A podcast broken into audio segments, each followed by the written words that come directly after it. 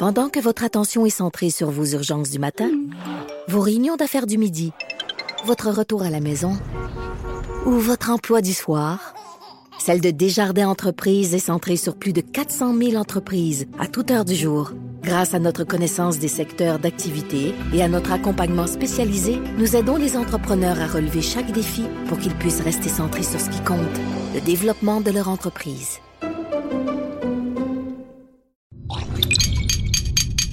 Cube Radio. Cube Radio. Cube Radio.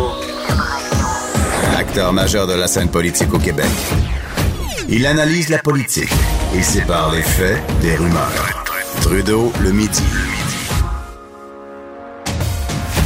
Bon midi, bon mardi. Aujourd'hui, on est le 7 mai 2019. Mon nom est Jonathan Trudeau. Bienvenue dans Trudeau le midi à Cube Radio. J'espère que vous allez bien. Grosse journée ici sur euh, la colline parlementaire euh, à Québec parce que, bon, évidemment, on en reparlera un peu plus tard dans l'émission, mais c'est le début des consultations particulières entourant le fameux projet de loi 21, là, celui qui va déchirer le Québec, qui va nous mettre à feu et à sang, qui va nuire à notre, notre réputation dans le monde et tutti quanti. Bref, on va en entendre des vertes et des pas mûres sur la laïcité au cours des deux prochaines semaines. Également, bien, bien hâte à l'entrée du caucus du Parti libéral. Ça va se faire dans les prochaines minutes. Il y a un caucus à 13 heures avant la période de questions. Et là, euh, les députés libéraux vont se faire questionner sur euh, les sorties de leur collègue Marois Risky, qui pense que Sébastien Prou, Gaétan Barrette, euh, Dominique Anglade sont des espèces de guidounes qui sont prêts à travestir leurs valeurs profondes pour aller chercher quelques votes et qui a également été très critique envers son collègue Carlos Letao et pourquoi pas même l'héritage de Philippe Couillard quant à la rigueur budgétaire et tout. Donc, y a, on manquera pas d'action. Mais vous savez, normalement, lorsque je parle de politique, j'en parle entre autres avec mon amie Caroline Saint-Hilaire à la joute. Et là, Caroline est avec moi en studio. Salut Caroline. Salut Jonathan. Mais pas pour parler de politique. Ah, si tu veux, on peut le faire aussi. Ah, ça va bien, ma journée va bien, je suis de bonne humeur, toi aussi. Ah oui, pour- ok. Pourquoi elle est là? Pourquoi elle est là? Non, euh, Caroline, je te reçois parce que c'est la troisième édition de la Journée nationale de l'audition. Ça se passe à travers la majorité euh, des régions du Québec. On vise à sensibiliser les Québécois et les pouvoirs publics aux problèmes liés à l'OI. Tu as été nommé porte-parole euh, de la Journée nationale de l'audition parce que je, sais qu'il y en a déjà été fait mention, mais pas tout le monde qui, Mm. qui, qui savent nécessairement que toi-même, tu as des problèmes euh, d'audition là, Oui, depuis longtemps. je suis, euh, je suis sourde, en fait. Depuis l'âge de 16 ans que, que je, je vis avec des problèmes euh, d'audition, notamment pour avoir perdu l'oreille gauche à 16 ans euh, et l'oreille droite plus tard dans la trentaine. Et, et mon problème n'est pas de naissance, donc c'est peut-être pour ça, parce que, bon, je- j'arrive à communiquer, à parler quand Ouais. même correct, quand même un peu correctement. Oh non, mais des fois, c'est le avant là, mais la façon de le dire est correcte. La for- c'est ça. Mais euh, cela étant dit, euh, c'est dû en fait à des, o- des otites internes que j'ai faites. Ah oui. Souvent, les enfants, ben, t'en as des enfants, ils font des otites, mais c'est Ben oui. externe. Alors, c'est moins, ben, c'est moins grave. C'est grave si c'est pas pris à temps ou si c'est pas euh, guéri ou quoi que ce soit. Mais moi, euh, c'était un peu plus vicieux dans le sens où j'avais mal, mais je le disais pas. Alors, j'endu- j'endurais la douleur. C'était des otites, donc, qui ont, qui ont perforé mon tympan. Donc, euh, grosso modo, c'est un peu ça. Donc, ça aurait pu être évité? Pardon? Ça aurait pu être évité? Ou... Ben oui, ça aurait pu, euh, ça aurait pu probablement. Euh, ça aurait pu aussi, notamment si j'avais consulté plus tôt. OK. Euh, mais mais c'est ça qui est, qui est un peu dangereux en fait avec le problème de l'audition, c'est que la plupart du temps, on le dit pas. Euh, on fait semblant d'entendre ou de comprendre. Euh, on s'isole un peu aussi. Et, et j'arrive pas à m'expliquer encore pourquoi c'est si tabou que ça. Parce que euh, moi, j'ai, fini ma thérapie au sens où quand je suis devenue sourde, ça a été quand même quelque chose à, accepter.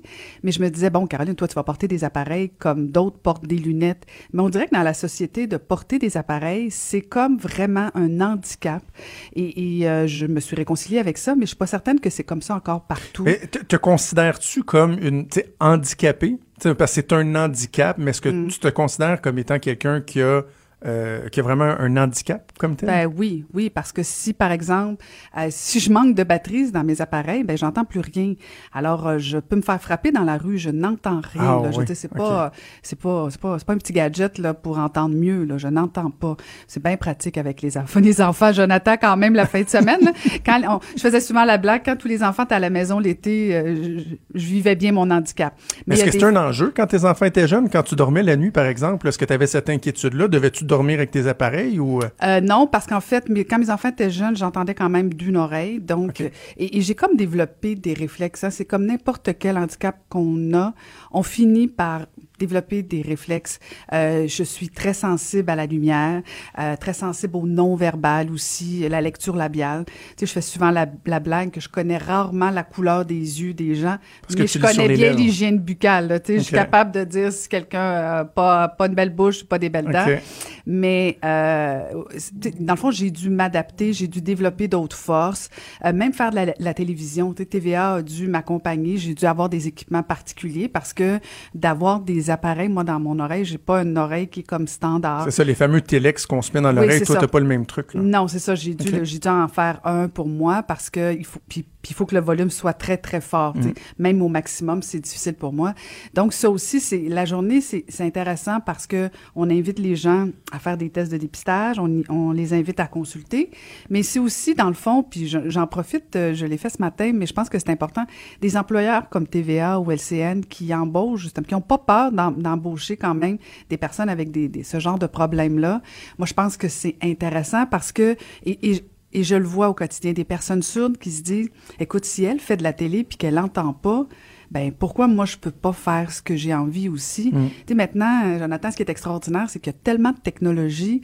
Tu sais, on peut très bien être accompagné même si on est sourd, mais il faut quand même avoir consulté, il faut savoir c'est quoi les problèmes qu'on a en termes d'audition pour peut-être pouvoir là, y remédier. C'est ça, parce qu'on peut intervenir en aval, les appareils, l'accompagnement, Oui. bon, le- les assouplissements que les employeurs peuvent mettre en place, mais en amont, il y a la prévention, il y a la détection, et là, euh, l'organisme pour lequel tu es, porte-parole, la Journée nationale de l'audition, vous avez fait faire un sondage auprès des Québécois, et ce qu'on comprend, ce qu'on peut tirer comme grande conclusion, c'est que la grande majorité des Québécois ne se soucient pas de leur Exact. ouïe. Euh, 38% des gens au Québec, à peine, ont déjà fait un test de- de- d'audition. Alors, quand on dit constamment qu'il y, a- il y a plus de 10% de la population du Québec qui a des problèmes d'audition, mais c'est même pas tout le monde qui a déjà fait un test. Quand on est au primaire, on oblige les tests de vue et on dit prenez soin de vos dents, mais on fait rien pour les oreilles.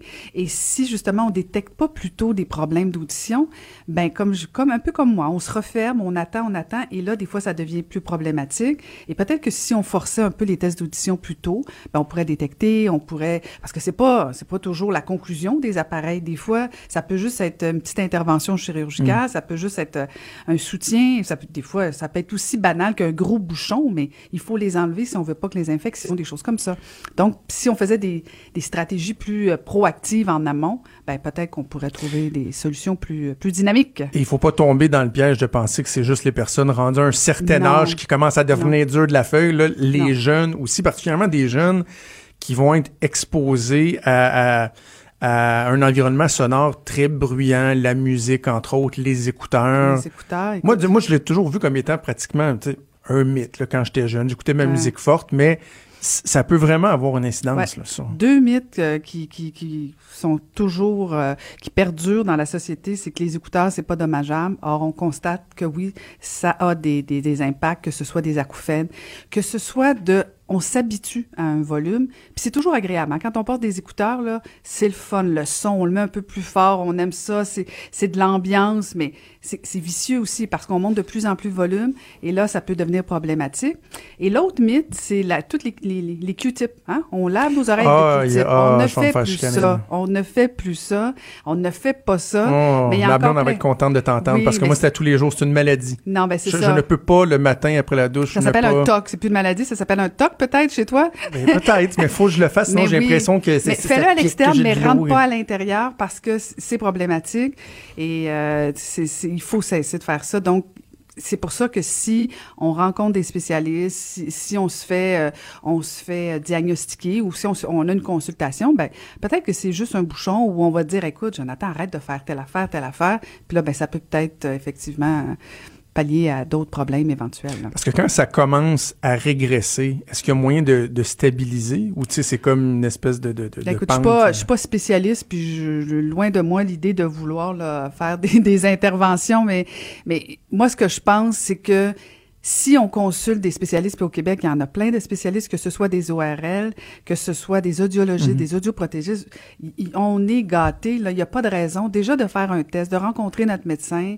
Écoute, on n'entend pas bien. Tu sais, quand tu te rends compte que ton volume de télévision est passé de 10 à 34, ben c'est peut-être le temps d'aller voir euh, quelqu'un. Euh, quand même les habitudes aussi, toi, tu travailles avec euh, des Et casques je mets le volume très, très fort. Tu mets le volume très je sais fort. que je le mets sais. trop fort. Alors voilà, fait que là, c'est pour ça que la journée, on- moi, je trouvais ça très intéressant de m'y associer pour sensibiliser, mais aussi de dire, écoute, aujourd'hui, là, dans 200 endroits au Québec, c'est gratuit pour avoir un test de dépistage. C'est sûr que c'est pas, c'est pas exhaustif, là, c'est un petit test de 10 minutes, mais ça donne déjà une indication. Hier, j'étais à Montréal, et il y avait des gens qui faisaient le test et qui voyaient une différence entre l'oreille gauche et l'oreille droite, juste en tenant le cellulaire constamment à l'oreille gauche, mais on peut se rendre compte que ça joue sur, euh, sur la santé des oreilles. Alors, c'est peut-être à ce moment-là, tu sais, si tu consultes puis tu vois que c'est l'effet du cellulaire, ben tu vas peut-être modifier tes habitudes. Mais si tu consultes jamais, tu continues, tu continues, tu perds de plus en plus l'oreille, tu montes le volume, ben ça, là, ça peut devenir plus euh, pernicieux. Là. En terminant, je vais vouloir qu'on rappelle aux gens là, ce qui est à leur disposition aujourd'hui, mais avant ça, juste deux, deux autres éléments. Mm-hmm. Euh, dans ce qu'on ce qu'on a sondé, il y a également sur euh, l'exposition au bruit très fort sur les milieux de travail Mm-hmm. aussi. Beaucoup de gens qui vont, je pense entre autres quoi, à la construction, euh, des gens qui vont travailler sur, dans des milieux où le son, ils sont exposés à des sons qui sont trop forts et qui se protègent pas les oreilles, les oreilles adéquatement. Là aussi, il y a une sensibilisation Ben à oui, faire. tout à fait. Je veux dire, même hier encore à Montréal, les gens qui travaillent au quartier des spectacles, hein, tant qu'ils font des, ils font des tests de son, euh, tout ce qui, tout ce qui, quand tu travailles dans l'univers de la musique, euh, euh, la- les chantiers de construction, on protège pas, mais même plus banal que ça. Je veux dire, je comprends que quand on passe notre tondeuse, on n'a pas nécessairement envie de se mettre des casques Ouais. protecteurs, mais si tu travailles régulièrement dans ce domaine-là, peut-être que tu devrais protéger tes oreilles, là, parce que une fois passé à tondeuse euh, aux deux semaines, c'est peut-être pas dommageable, mais si ton métier, euh, c'est de travailler dans cet environnement-là, les souffleuses, tout ce qui est très, très bruyant, c'est dommageable. Alors peut-être qu'il faudrait aussi, à ce moment-là, consulter là, pour, pour trouver des équipements adaptés. Et dernier élément, pour ce qui est des, euh, des gouvernements, des instances publiques, est-ce y a des demandes qui sont faites? Tu sais, par exemple, tu parlais de dépistage précoce. Est-ce que ça devrait pas faire partie d'une série de Mm. tests lorsqu'on lorsqu'on est jeune, lorsqu'on a le médecin de famille, etc.? Est-ce qu'il y a des demandes dans ce sens Ben, en fait, euh, la journée voulait pas, les, les organisateurs de la journée nationale voulaient pas tomber dans, dans, Dans le ce volet politique, politique, mais moi je le dis dans le sens où je- moi j'aime ça faire du commentaire politique, Ben oui. alors je me gêne pas. Je pense que c'est la prochaine étape. Là aujourd'hui, c'est quand même pas banal. Le gouvernement va reconnaître le premier mardi de mai, parce que mai est, la, est le mois de, de l'audition partout, mais le premier mardi de mai sera dorénavant la journée nationale de l'audition et euh, Madame Blais, Monsieur Carman, les deux ministres vont reconnaître cette journée-là aujourd'hui à l'Assemblée nationale. Alors c'est une première étape, mais euh, moi je je je je je, la- je plaide constamment le fait qu'on fasse des tests en amont plus tôt, Ok. Euh, éventuellement, mais bon, c'était pas la mission première de la journée nationale de l'audition. OK, rappelle-nous en terminant, euh, qu'est-ce qui s'offre aux gens? Là? Il y a Ben, en des fait- dépistages, des tests de dépistage gratuits sur des- le terrain? des- oui, des conférences aussi, que ce soit au CHUM à Montréal. Euh, le mieux, franchement, Jonathan, c'est peut-être que les gens aillent sur le site de la Journée nationale de l'audition. Et à ce moment-là, ils ont juste à écrire leur code postal et ils pourront identifier dans leur coin de pays, dans leur région, quelles sont les activités disponibles? C'est sûr que la journée avance, mais quand même, il reste toute la journée. Euh, il y a des endroits où on peut aller faire soit un test de dépistage, aller écouter une conférence, aller rencontrer des spécialistes. Donc, euh, c'est le temps d'en profiter toute la journée. journée euh, audition.ca, journée-audition.ca pour avoir tous les détails. Bravo pour ton implication. Ben, merci. Caroline. merci de m'avoir invité. Merci bien, de l'accueil. Puis, t'aimes-tu ça, bien. euh, les médias? T'es plus le- fin le- à radio qu'ajoute. Sans faire de mauvais jeu de mots avec l'audition, on s'entend bien. Ah oui, ben oui, c'est ça. Ben oui, nous autres, on, on fait un bon spectacle. Mais en fait, on est les deux, je pense, des passionnés. Ouais. Premièrement, on aime la politique. On est des passionnés quand on croit à quelque chose. Mais à la base, moi, ce que je respecte, c'est qu'il y a un respect mutuel dans le Ben sens oui. où c'est pas des attaques personnelles. Malgré que des fois, tu c'est déjà un- arrivé. C'est déjà arrivé. qu'on- mais parle toi. parler, ouais, chacun. Non, toi aussi. Oui, toi aussi, oui, t'es capable. ben oui, moi, je me défends. Moi, je me défends. Oh! Moi, je fais juste me défendre. Mais Mm-hmm. non, mais en fait, je pense qu'il y, a- il y a la notion de respect et, et on est conscient dans quoi on embarque. Je veux dire, quand c'est l'émission l'ajoute, on comprend le concept, c'est ça le but, Mm. c'est de trouver des, des conflits ou trouver des positions qui sont différentes pour faire avancer. C'est ça, ça peut pas être toujours comme ça. Puis je veux dire, on se parle euh, quand on n'est pas en onde. Puis je veux dire, on Ah oui. est capable de faire plus que deux phrases. Ben, puis la clé du- de notre succès aussi, je pense, à l'ajoute, c'est que c'est pas fake. C'est-à-dire que, tu sais, toi et moi, moi, souvent, les gens me, me le demandent, est-ce que vous haïssez vraiment? La réponse, Ouais. c'est non. Non. Mais est-ce qu'on se pogne pour de vrai? Oui. Oui, oui, oui. Est-ce qu'on est conscient qu'on fait un show de télé? Assurément? Ben oui. Mais on s'invente pas des opinions pour s'obstiner, mais on sait que quand on part en pause, quand l'émission est terminée à 16h ou à 17h, on passe à d'autres choses, puis même à la limite, on peut se dire, hey, ça a donné un bon show. Habituellement, tu sais sur quel bouton peser, toi. T'es pas, Pas pire, hein? pas pire, pas pire. Puis la politique, euh, à un moment donné, là tu, là, tu vas être au Salon Bleu tantôt pour Oui. la reconnaissance Oui. euh, du premier mardi de mai Oui. pour euh, la, comme la journée de l'audition. Euh, ça te manque-tu, la politique? Tu as touché au fédéral, au municipal, provincial, mettons? C'est non. quelque chose? t'as- Non, je, je- j'ai vraiment fait le tour. Puis, tu sais, j'avais la plus belle job au monde, Jonathan, avec la mairie de À. Ottawa? Mais! avec la mairie de Longueuil. Non, mais elle- Ottawa, ça a été très formateur aussi quand même, et ça m'a permis de faire le saut en politique municipale. Euh, mais j'avais vraiment envie de faire autre chose, et, et le fait de faire du commentaire politique, je trouve que j'ai le meilleur des deux mondes, où je reste quand même connectée sur l'univers politique parce que j'aime la politique, mais de recommencer à m'impliquer, euh, j'ai beaucoup d'admiration, beaucoup de respect pour ceux qui en font, mais là, j'ai envie de faire autre chose, et euh, je suis toujours dans cette euh, cette logique-là. Bon, ben écoute, pars pas trop tard pour t'en retourner vers Montréal. On n'a pas de troisième lien ici. Non, non, mais jusqu'à date, le trafic, ça va Des fois, très le, le- bien. le- le trafic... peut- Oui, c'est ça. Je n'ai pas été temps. coincée une fois dans le trafic à Québec. J'attends toujours. Ben oui, mais là, t'es arrivé euh, par la 20 Ah, dans le bon ben à sens. Montréal, hier, c'est puis là, 24 tu- heures sur tu te 24, promènes euh, dans le centre-ville de Québec. hey, Caroline Saint-Hilaire, porte-parole de la Journée nationale de l'audition, mais ma collègue et amie de la Joute, merci d'avoir été là. Ben, merci on, de m'avoir on invité. bientôt à la Joute. Là. Les vrais enjeux. Les vraies questions.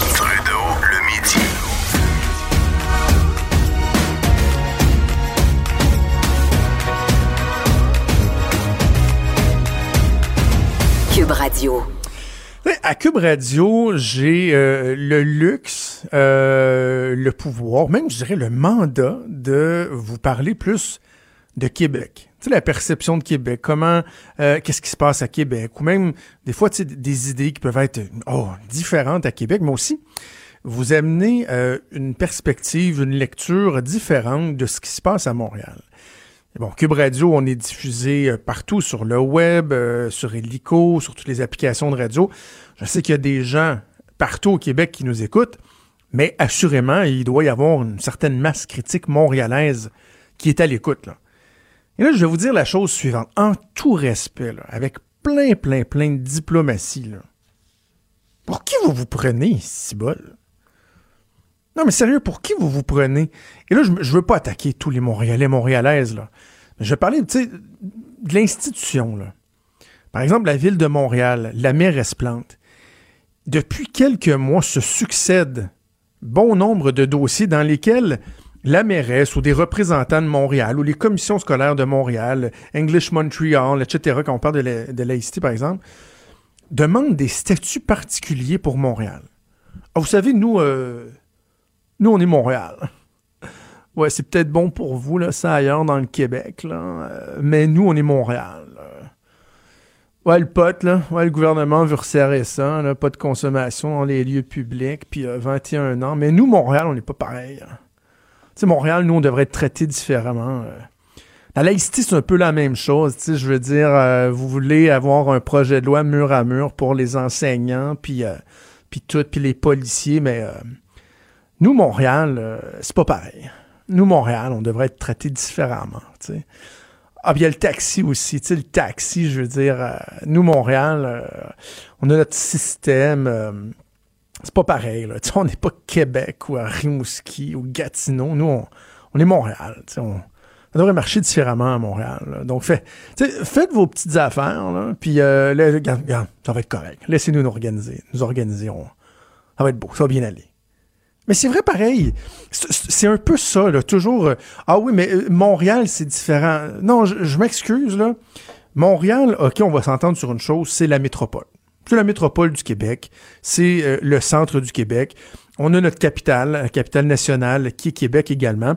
Au cours des dernières années, les gouvernements ont été sensibles à donner certains pouvoirs, certains avantages à la métropole tout comme ils l'ont fait également pour la capitale nationale, reconnaissant que vous avez un rôle à jouer qui est particulier, entre autres dans l'économie du Québec, dans le dynamisme du Québec, que en raison du euh, de l'expertise, par exemple au niveau municipal, qu'on retrouve euh, de manière très développée à Montréal, parce que c'est un petit gouvernement en soi, la ville de Montréal, même chose pour Québec.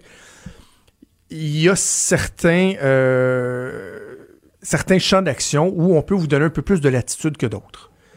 Parce que vous êtes apte à le faire et que, au contraire, dans les 1100 municipalités du Québec, il y a des petites municipalités, des petits villages de quelques centaines, quelques milliers d'habitants qui sont pas aussi bien outillés que vous et que, par exemple, dans certains champs d'expertise, donc l'environnement, euh, la circulation, le transport, etc., bon, on peut vous en donner un peu plus, puis même vous donner un peu plus de moyens parce que euh, vous accueillez des événements qui, euh, naturellement, traditionnellement, vont être destinés à Montréal, vont être destinés à la capitale nationale. Il y a des grands festivals qui vont s'organiser. Il va y avoir, je sais pas moi, des, grandes manifestations, que ce soit pacifique ou non, mais qui demandent beaucoup de ressources. Je pense, par exemple, en matière de sécurité, est-ce que le gouvernement doit en donner davantage à Montréal, à Québec? Tout ça, je veux bien. Mais quand on parle d'orientation gouvernementale qui vise la société, qui vise le Québec en entier, la province. Oh, je sais qu'il y en a qui n'aiment pas ça, province, mais c'est encore ça. Je ne le dis pas de manière péjorative. Le, Québec, la province de Québec. Pourquoi vous, vous seriez différent des autres? sais, pourquoi sur le pot, ce serait différent? Ah, mais c'est parce que nous, ça fonctionne. Non. Le gouvernement, il va d'une nouvelle orientation. Pourquoi la laïcité, ce serait différent? On dit dans les écoles, et là, qu'on soit d'accord ou non, là, dans les écoles, les enseignants enseignantes ne pourront plus avoir de signes religieux. Pourquoi à Montréal ce serait différent? Il n'y en a pas de raison.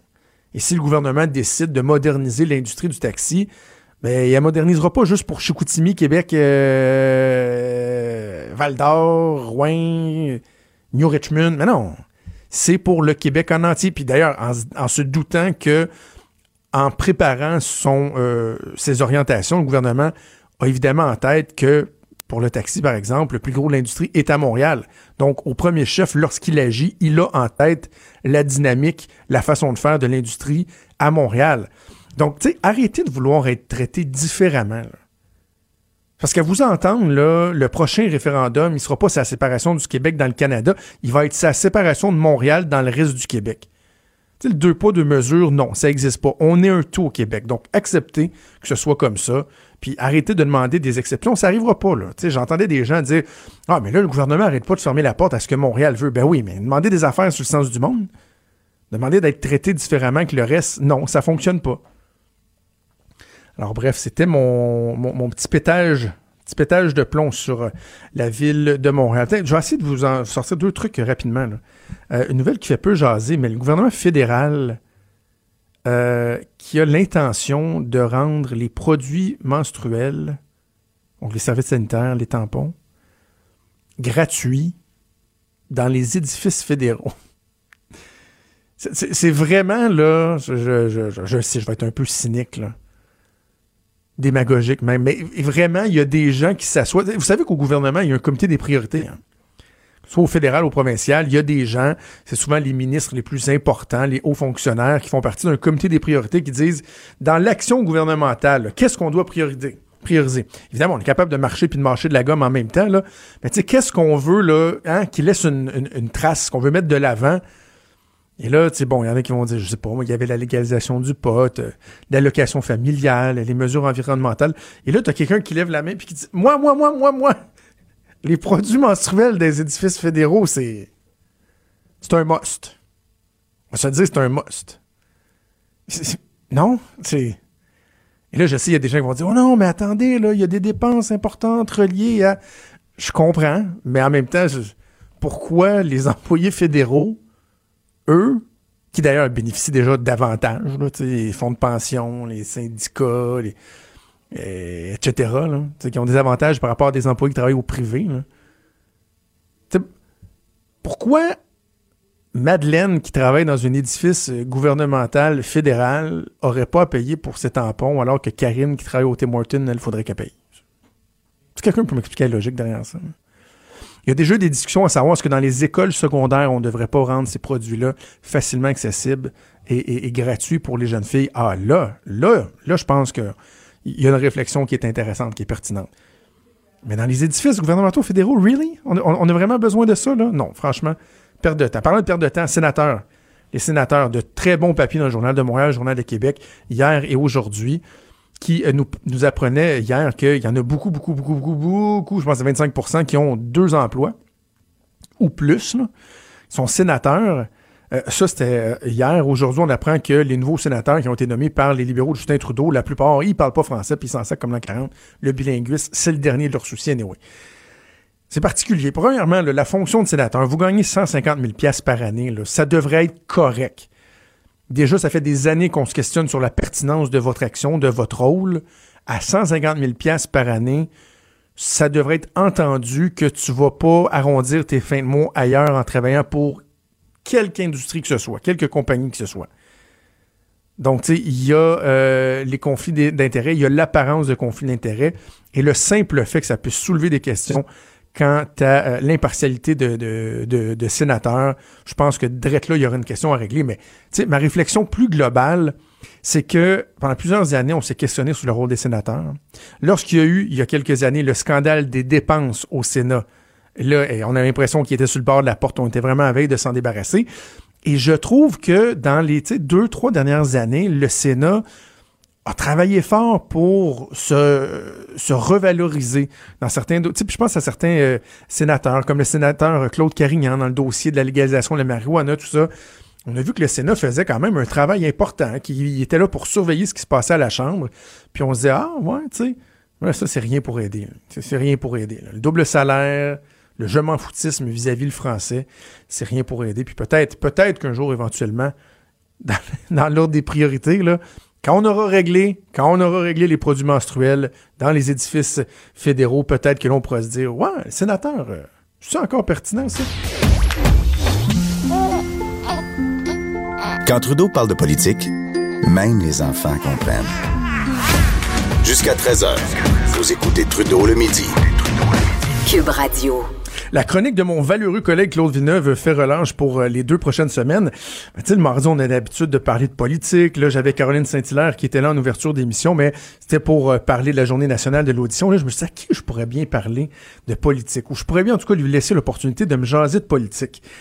Là, en fin de semaine, au congrès des, euh, des libéraux, j'ai croisé Charles Robert, qui est l'ancien directeur des communications de Philippe Couillard, qui avait donné sa première entrevue post-politique à ce micro ici pour parler des relations entre euh, les, les journalistes et euh, le staff politique. Là, j'ai dit à Charles, tiens, après un sept mois de recul, là, ça te tente-tu venir me jaser de politique? Puis il a dit oui, salut Charles. Salut, après un bon sevrage. Oui, co- comment ça a été? Ça a très bien été, ça fait du bien. Ça a vraiment fait du bien de sortir de, de sortir de la bulle, euh, d'être capable de regarder ça de loin un petit peu. Euh, je ne sais pas si je te l'avais dit la première fois qu'on s'était revus, mais les trois premiers mois euh, qui ont suivi la défaite de, de notre défaite électorale, je me suis assis chez nous, j'ai écouté des séries Netflix et je n'ai ouvert aucun journal et je n'ai écouté aucun bulletin de nouvelles. Puis juste pour voir ce qui allait, ce que j'allais en, ce que j'allais percevoir là, de l'actualité. Puis finalement, moi de le dire franchement, on perçoit rien. Qu'est-ce que tu veux dire? Alors tout ce que j'ai vu de la première session, ce qui s'est rendu là comme citoyen normal, là, ce que ce que j'ai entendu, finalement c'est le débat sur la euh, sur euh, Catherine Dorion et comment s'habille. Oui. Et tout ce qui entourait, euh, disons, les turpitudes de la ministre de l'Environnement. Moi, pendant la première session, tout. Ok, toi, c'est ça que t'as. Oui, c'est la seule affaire. Alors que je suppose que toi, qui est collé sa, qui est collé sa. On a parlé sa- un, un brin d'immigration, entre autres. Ouais, ouais, ok. Ça, ça, ça, ça sera un petit peu aussi. Ouais, sur ton Facebook, j'ai déjà vu des partages de textes. Mais est-ce que tu as réussi à prendre un, un- un certain recul par rapport à... Parce que, bon, là, on va, on, on va jaser de politique, puis c'est un peu comme quand moi j'ai commencé. On, on a des valeurs, on a des idées, mais en même temps, si tu veux commenter l'actualité politique, faut que tu sois capable d'avoir un certain recul. As-tu été capable d'avoir ce recul-là par rapport, évidemment, aux libéraux, parce que toi, tu viens du PLQ? Ben, évidemment, je viens du sérail libéral, là. Fait que je peux pas me désincarner de mon militant, Bah de. Charles Robert, le militant, là. Je suis resté membre du Parti libéral, je, suis resté proche, euh, par exemple, de la Commission des communications. Mais par contre, ça me permet, j'essaie en tout cas d'observer la chose publique avec un petit peu plus de recul. Tu sais, alors qu'avant, j'étais dans une dynamique qui était bien, bien partisane, c'est normal. Euh, puis j'avais à faire, ma job, c'était de faire la promotion de l'action du gouvernement, puis le gouvernement était libéral. Bon, une fois que c'est dit, une fois que tu es sorti de la bulle, est-ce que tu es capable de regarder ça d'un œil plus objectif? Ben oui, c'est sûr. Allons-y, lançons-nous. Marois Risky, tiens, je te, je Oui. te pars avec ça. Hier, elle a mis le, le- le feu aux poudres en y allant d'attaque, tu sais, frontale envers particulièrement Dominique Anglade, mais Gaétan Barrette, Sébastien Prou aussi, en euh, questionnant, en critiquant le bilan, l'héritage de Carlos Létard, de Philippe Couillard quant aux finances publiques. On- commençons par la forme, si tu veux, OK? Euh, euh, On pourra aborder le, le fond, mais sur la forme, là, quel, quel impact ça a? Premièrement, comment tu l'as perçu? Et surtout, qu'est-ce qui attend Marois Risky dans les prochaines minutes au caucus du PLQ? Mais avant de garocher le pot, j'aimerais juste là, euh, je, vais y donner, je, je veux juste répandre quelques fleurs, ok? Euh, Marois Risky, pour moi, c'est une c'est une députée, elle est jeune, euh, est intelligente, euh, elle a une fougue hors du commun. Euh, Puis, euh, chez les chez les élus, il y a deux types d'élus. Il y a celui qu'il faut que tu choques, il y a celui qu'il faut que tu fouettes. Oui. Euh, bon, elle, Elle a une bonne estime d'elle-même. Oui, oui, oui, ouais, ben absolument. Mais de toute façon, entre toi puis moi, puis à boîte à pain, est-ce qu'il y a quelqu'un qui fait ce métier-là qui n'a pas un bon égout? Hein? Bon, euh, une fois, une fois qu'on a répondu à ça. Et dans, et dans le nouveau métier que tu commences à temps partiel, c'est la même chose. Tu sais, quand moi j'étais en politique, je disais tout le temps, si vous voulez voir les 25 plus gros égaux du Québec qui sont réunis dans une même salle le mercredi entre euh, 11 et 1, puis je disais, si vous voulez voir les 25 autres qui suivent, sont de l'autre côté de la Ouais, porte, ils attendent pour leur poser des questions. oui, oui, c'est, ben, j'aime bien la, j'aime bien la formule. Fait que, Marois- mais Marois Risky, elle a, euh, elle, elle s'est bâti un personnage, c'est une libre penseuse. Euh, ça se dit-tu, ça, ou libre Oui. penseur? Mais toujours est-il que j'ai beaucoup d'admiration pour la fougue. Et puis ça, j'espère que euh, on demande à nos politiciens de pas être euh, euh, de, de, de pas être de pas être low profile. Ah oui, c'est ça, on a la langue ça, de bois, On aime ça avoir de puis- l'énergie. Bon, une fois, une, une, une fois que les compliments sont passés, je pense même qu'elle en est consciente. Tu sais que euh, je pense qu'aujourd'hui, elle aimerait beaucoup nuancer ce qu'elle a dit sur Carlos Letao. J'en suis convaincu dans la mesure où c'est vrai qu'on est arrivé plus tôt à nos objectifs, qui a donné, euh, qui a donné, qui a pu donner l'impression aux gens que le gouvernement avait, avait vraiment serré trop fort la ceinture, mais les prévisions du gouvernement à ce moment-là avaient pas, avaient, euh, avaient, disons, une autre vision de la progression de l'économie. On on n'avait pas, on pensait pas atteindre nos objectifs si vite. Bon, euh, sur ce qu'elle a dit sur Dominique Anglade, Sébastien Prou euh, et euh, Gaétan Barrette. Je, euh, j'ai pas, moi, j'ai pas eu le feeling qu'elle visait directement là, leur passé caquiste à des Cela dit, moi, j'aime bien mieux voir des caquistes puis des adéquistes venir au Parti libéral que des libéraux qui s'en vont chez, qui s'en vont, qui s'en vont à la coalition Avenir Québec. Alors, Dominique Anglade, Sébastien Prou puis Gaétan Barrette ont choisi le Parti libéral comme véhicule, puis ils sont pas partis après. Là. Euh, alors, il y a une profession, il y a une certaine profession de foi que ces gens-là ont faite en décidant de changer de parti. Puis, pour moi, Dominique Anglade, Sébastien Prou, puis Gaétan Barrette, c'est des libéraux. C'est pas des caquistes. Ben oui, de toute façon, ils sont pas seuls dans le caucus à appuyer cette position-là. C'est-à-dire l'opportunité de moduler la position, de modifier la position du Parti Bon. libéral pour se rapprocher de Bouchard-Taylor. Ils sont pas seuls. Mais ça, on va en parler, mais je veux... Écoute, t'as côtoyé le caucus, il, il est différent depuis le 1er octobre, mais t'as côtoyé le caucus de près, tu le connais ce que Marois Risky a fait sur la façon de faire hier, au lendemain du Conseil général, s'attaquer, euh, dire dans le fond que c'est des guidons à sondage, si on veut carrément. Comment qu'elle va être Bon. reçue au co- Parce que déjà, elle avait quel- au moins une prise ou deux contre elle au caucus. Mais c'est là où euh, apprendre à moduler son message puis sa critique est importante. Là, on n'est pas dans le contexte d'une élection générale où il faut aller tapocher, euh, tapocher les autres partis. Là, on est dans le contexte d'une course à chefferie, puis si on garoche des grenades dans la cuisine, il faut penser qu'il faut la reconstruire, la cuisine. on se comprend, là? Alors, il faut, il faut, dans un contexte aussi sensible qu'une course à la chefferie, se rappeler qu'il y a une après-course, puis qu'il va y avoir... C'est les gens avec qui, contre qui vous avez concouru, ils vont faire partie du même caucus, ils, ils vont faire partie du même parti, puis il va falloir que vous gagniez l'élection générale avec eux autres. Alors, pour la synergie du groupe, pour l'unité du groupe, il faut être un peu prudent. Puis je veux pas, je veux pas rater du vieux sûr, mais je me rapp- rappelons-nous la déclaration de Raymond Bachand sur Philippe Couillard pendant la course à la chefferie.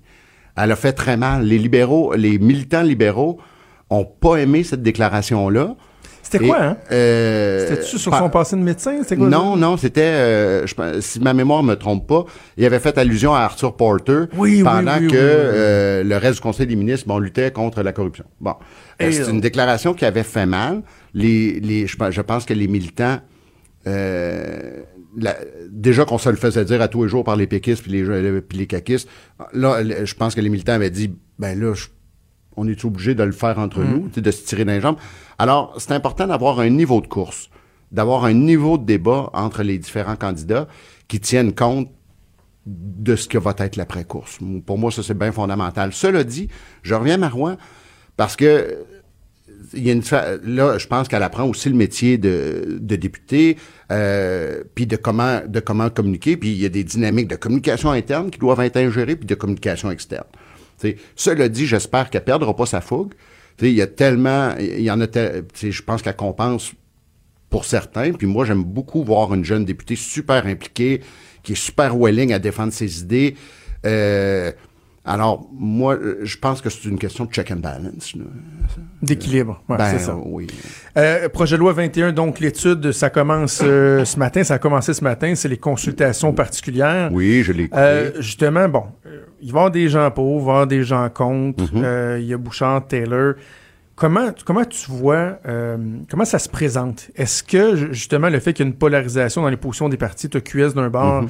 et le Parti libéral qui vont être contre le projet de loi, tu as le Parti québécois qui veut que ça aille plus loin, est-ce que ça vient pas comme créer une espèce de voie de passage pour la CAQ pour dire, ben regardez, nous, on est entre les deux, puis on fonce la tête baissée?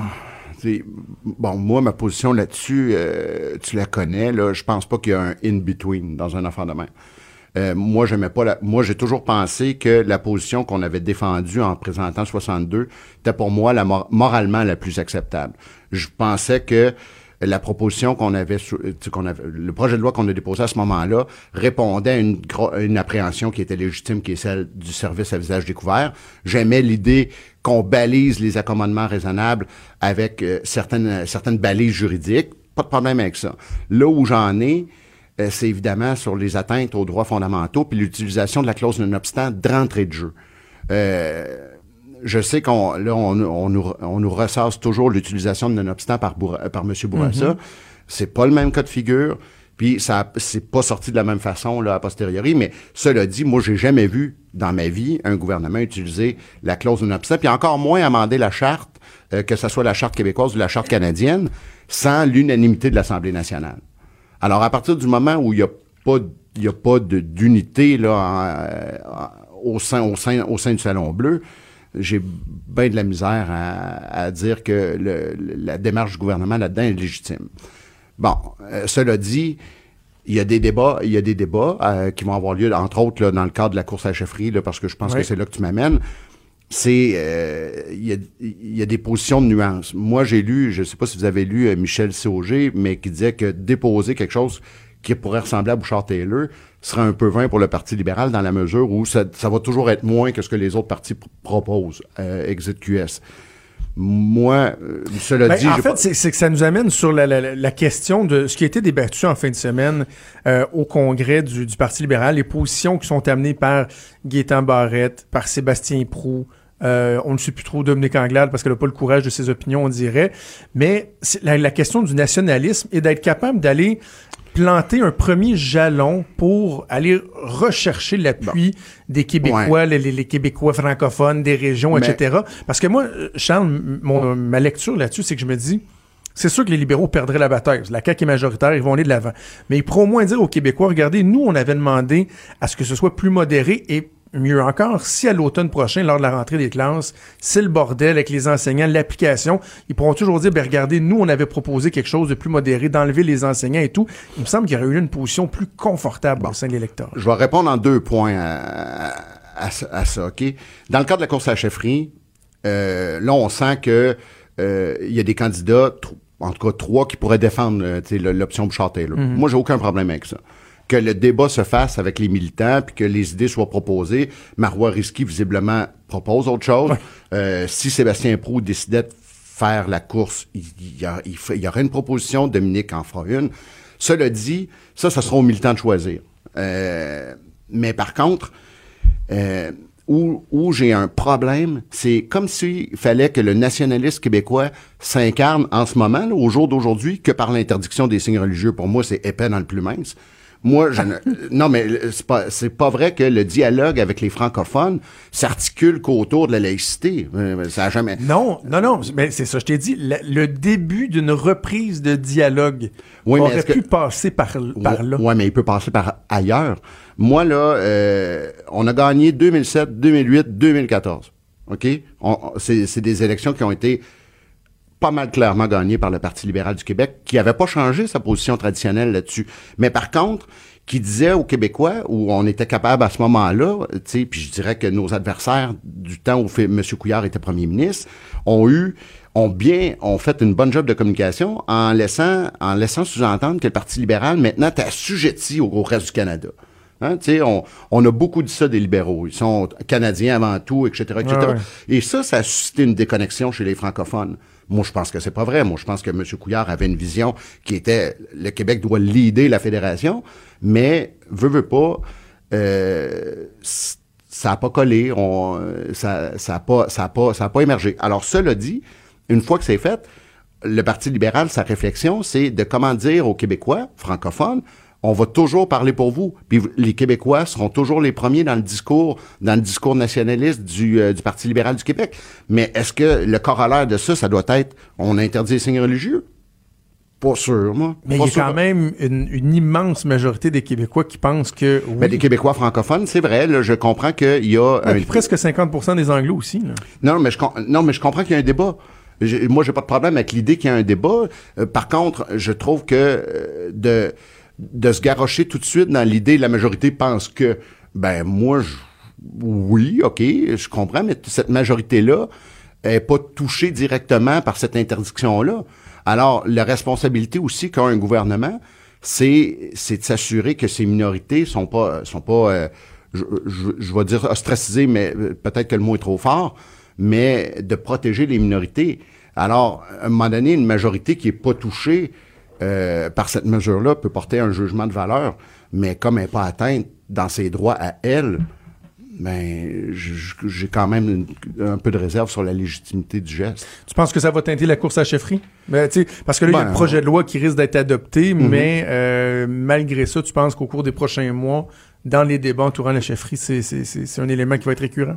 Ben, euh, ça va, ça va être présent. Mais moi, j'étais, j'aurais tendance à penser qu'il faut élargir le débat du nationalisme. Moi, je- sincèrement, dans la course à la chefferie, ce qui va être un atout pour le Parti libéral, c'est de ne pas restreindre la définition qu'ils vont faire de leur propre nationalisme juste à la laïcité.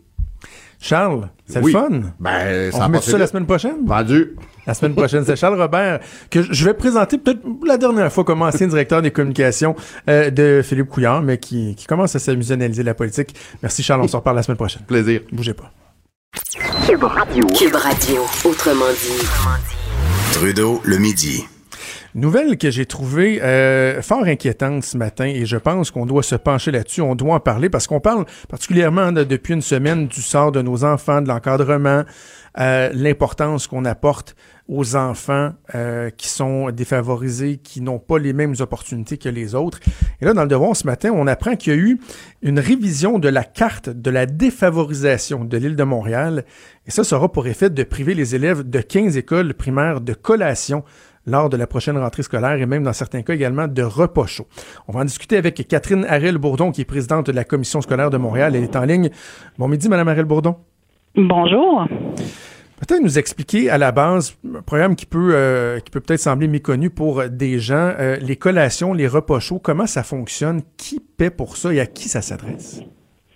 Ben, en fait, on a, on a ce qu'on appelle des mesures alimentaires. C'est financé par deux sources. Donc, il y a une source qui vient du gouvernement du Québec par euh, les règles budgétaires et il y a une source qui est, dans le fond, les intérêts de la taxe scolaire, donc les intérêts que tous les Montréalais euh, payent. Euh, en fait, les, les taxes scolaires que tous les Montréalais payent, il y a de l'intérêt qui est fait avec ça, qui est redistribué pour les milieux défavorisés. La grande euh, différence, c'est que en- entre 2006 et 2016, il n'y a pas eu un recensement aussi complet de Canada et disons que la situation a énormément changé entre 2006 et 2016 euh, sur l'île de Montréal. La pauvreté euh, s'est répandue dans beaucoup de quartiers Donc, on a des, des écoles qui étaient défavorisées qui ne sont plus classées comme autant défavorisées. Et nous, ce qu'on dit, c'est qu'on ne devrait pas euh, dans le fond, nourrir les enfants selon l'indice de défavorisation de l'école, mais bien nourrir tous les enfants dont le seuil euh, de revenu de leur famille est sous le seuil de la pauvreté. C'est ça, parce que là, donc, il y a des écoles qui avaient accès aux, euh, collations. Bon, on parlait de, de, céréales, des fruits, des yogourts, mais également d'autres écoles qui euh, pouvaient offrir des repas chauds à 1 dollar. C'était réservé euh, aux élèves dont le revenu familial se situe sous le seuil du faible revenu. Et là, on venait identifier les écoles selon le revenu moyen, selon la situation financière évaluée d'un secteur. Et là, on revoit ça. Et à cause qu'il y a des secteurs qui sont en émergence, euh, la construction, de la rénovation, on vient dire, bon, ben là, vous, telle école, vous en avez plus besoin, mais c'est comme si on prenait pour acquis que des élèves dont les parents n'ont pas euh, de, de, revenus suffisants, c'est comme si eux, ils venaient de pouf disparaître. Là. Oui, mais il faut pas oublier aussi qu'il y a d'autres écoles qui n'étaient pas classées défavorisées qui le deviennent. Donc, euh, faut pas déshabiller Paul pour habiller Jacques, mais c'est un peu ça qui se passe. Puis il y a des écoles qui se sont jamais classées défavorisées, mais où il y a des enfants qui vivent dans la pauvreté. C'est pour ça que nous, ce qu'on dit comme conseil des commissaires, d'ailleurs, on a une résolution demain soir qui va, qui va être, j'espère, adoptée par tous, par à l'unanimité, c'est qu'on voudrait avoir une mesure qui s'adresse à tous les enfants dont les parents sont en dessous du seuil. Puis nous, à la CSDM, ça, représente quand même le tiers des élèves qui fréquentent nos écoles. Et à ce moment-là, il faudrait avoir un financement additionnel juste pour la CSDM de 12 à 15 millions de dollars de plus par année. Et comme ça, on pourrait subvenir aux besoins de tous les enfants pauvres parce que c'est pas parce qu'on est dans une école un peu plus favorisée qu'on n'a pas des besoins. Parce que pour l'instant, le budget, c'est quoi? J'ai vu, c'est 1,3 million de dollars, je pense. Ça, c'est les collations. S'ajoute à ça la mesure pour les dîners chauds, les repas chauds. Puis s'ajoute à ça, dans le fond, il y, a deux, il y a deux montants. Il y a le montant du gouvernement du Québec, puis il y a celui qui vient des intérêts de la taxe scolaire. Donc, c'est 5, quelques millions euh, qui sont financés en ce moment par soit le gouvernement ou par euh, la taxe scolaire. Mais ce qu'on voudrait, c'est obtenir, comme je vous dis, il manque 12 à 15 millions. Donc, on pense que ce serait pas loin de 20 millions de dollars là, qui couvriraient l'ensemble des besoins pour euh, avoir un repas chaud pour tous les enfants. Vous savez qu'il y a des pays qui ont fait ce choix de société-là. D'offrir un repas. On pense au Japon ou en France. Puis moi, ça me questionne beaucoup qu'au Québec, on ne soit pas capable d'offrir un repas euh, chaud à tous les enfants qui en ont besoin. Comment ça pourrait fonctionner, Mme Ariel Bourdon, au niveau de, la mécanique? Parce que, bon, c'était assez simple sous, euh, ben, sous la formule actuelle. On y va avec une catégorisation selon les secteurs, les écoles. il faudrait les identifier un la, mécanique, la mécanique actuelle, là, elle nous oblige à deux choses. En premier, on identifie les écoles défavorisées, puis après, on identifie les familles. Donc, le, parent doit euh, fournir un, rapport d'impôt à la direction d'école qui montre que l'année précédente, le revenu était en bas de temps. Puis là, évidemment, ça dépend combien il y a de membres dans une famille. C'est sûr que l'idéal de l'idéal, ce serait que tout le monde ait un repas gratuit, quel que soit le revenu familial, mais au, Québec et au Canada, malheureusement, on n'en est pas là encore. Donc, on se dit au moins, il faudrait desservir tous ceux qui en ont besoin gratuitement. Et euh, il pourrait y avoir un service de traiteur pour tous les autres. Parce que ce qu'on veut pas, c'est stigmatiser. Ben, c'est exactement là que j'allais. c'est exactement là que j'allais, Mme Ariel Bourdon. C'est ma prochaine question. Est-ce qu'il n'y a pas un risque de, stigmatisation parce que les enfants peuvent être identifiés comme ah ben toi on sait bien t'es t'es, t'es pauvre, t'as les collations, etc. Donc ce serait d'élargir ça à tous avec un coût supplémentaire, j'imagine, pour les parents. Oui, ben, par internet, on, on, a un système par internet, c'est qu'on peut en ce moment dans les cafétérias de nos écoles, puis même avec certains traiteurs extérieurs, on peut aller faire la commande des repas de nos enfants puis par Internet. Donc, à ce moment-là, les enfants entre eux ne pourraient pas identifier quels sont ceux qui ça a été payé par l'État puis quels sont ceux qui ça a été payé par leurs parents. Et là, est-ce que vous avez, est-ce qu'il y a de l'ouverture pour ça? Vous interpellez la, mairesse de Montréal directement, Valérie Plante, ou il y a moyen de, d'interpeller ben, le, gouvernement provincial aussi? Ben en fait, c'est surtout le gouvernement provincial parce qu'en ce moment, nous, comme commission scolaire, euh, la, la, mesure alimentaire est financée par euh, le gouvernement du Québec. Puis la taxe scolaire, ben c'est collectivement les cinq commissions scolaires de l'île qui le prélevons. Je sais qu'à Montréal, euh, depuis quelques années, il y a une conscientisation de la pauvreté des enfants, puis il y a de l'argent qui a été donné à des partenaires comme le Club des petits déjeuners. Là, pour les collations, en attendant pour l'automne, on va être obligé de, comment je vous dirais, de s'organiser avec les moyens du bord et d'aller chercher. Ben, on va regarder avec le club des petits déjeuners, on va regarder avec les organismes partenaires, les fondations, euh, pour pouvoir offrir aux écoles qui ont perdu. Mais comme je vous dis, ça prendrait quelque chose de structuré qui serait s'adresse à tous les enfants qui en ont besoin. Et ça peut pas être trop long, Mme Marelle Bourdon. Le gouvernement doit, doit statuer rapidement parce que là, la, prochaine rentrée, si bon, je, comprends que c'est bien que vous puissiez euh, euh, espérer compter sur le club des petits déjeuners, mais ça se peut qu'effectivement, il y a des enfants qui perdent cet apport-là, qui perdent cet apport-là qui, qui est ô combien important. Ben nous, dans les écoles qui perdent la collation, on, s'organise en ce moment pour euh, pallier avec des organismes partenaires. Mais comme je vous dis, c'est pas quelque chose qui est à long terme. Ça nous prend vraiment, je crois, un repas chaud pour tous les enfants qui en ont besoin. Puis pour ça, ben il faut que ça soit une priorité gouvernementale pour euh, pour le prochain budget. Parce que c'est pas c'est pas uniquement une question de, de charité, là, quoique je pense qu'on devrait espérer et vouloir que tous les enfants puissent avoir un repas, mais c'est que euh, on ne dira jamais assez, ça a un impact direct sur les performances à l'école, le degré d'écoute, la concentration des enfants qui arrivent à l'école le ventre vide ou qui sont sous-alimentés ou mal nourris, ça a un impact directement sur leur cheminement euh, scolaire. Là. Ben absolument. En fait, nos employés, ce qu'ils nous disent, c'est que ça a vraiment un impact sur la concentration, puis sur la, la capacité de, de suivre euh, les élèves du groupe. Puis euh, évidemment, nous, ce qu'on là, on travaille avec d'autres partenaires montréalais sur un projet pilote justement pour que euh, on puisse étudier avec la santé publique euh, l'impact de, de, nourrir les enfants, l'impact que ça a sur la réussite scolaire. Mais pour ça, ça prend une cohorte sur plusieurs années pour avoir vraiment une étude scientifique au Québec pas juste à Montréal, mais il y a d'autres régions qui seraient ciblées parce que je pense que c'est vraiment important là pour ben pour la réussite des élèves. Je lisais dans l'article euh, du Devoir en terminant, Mme Marielle Bourdon, que le ministre euh, de l'Éducation n'avait pas répondu aux demandes euh, du Devoir. Est-ce que ça vous inquiète, vous? Avez-vous d'autres sons de cloche? Euh, ben écoutez, nous, on avait déjà adopté l'année passée une résolution qu'on avait transmise au précédent gouvernement. On en a reparlé dans les derniers mois. Le ministre avait annoncé qu'il allait avoir des sommes supplémentaires pour la défavorisation. Le problème euh, qui se passe, M. Trudeau, c'est que les sommes supplémentaires sont dans une enveloppe. Euh, comme ces écoles-là perdaient des collations puis des repas, ils perdaient aussi un budget de services qui allait sur des services professionnels et de soutien.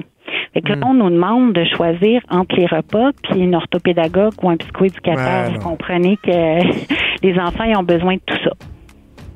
Bon, ben on va, on va espérer que le gouvernement soit à l'écoute et qu'on puisse euh, collectivement mettre de la pression parce que c'est très important. Catherine Narel Bourdon, présidente de la commission scolaire de Montréal. Merci de nous avoir parlé ce midi.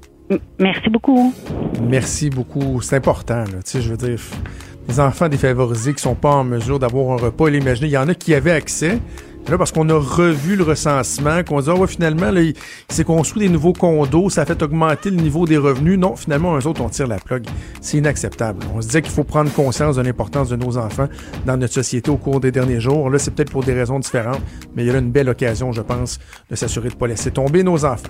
Antoine Robitaille qui s'en vient avec là-haut sur la colline. Beaucoup, beaucoup de choses à suivre, beaucoup de choses à discuter. D'ailleurs, nous, on va s'en reparler, laïcité, etc. Marois Risky, on se reparle de ça demain, midi. Cube Radio.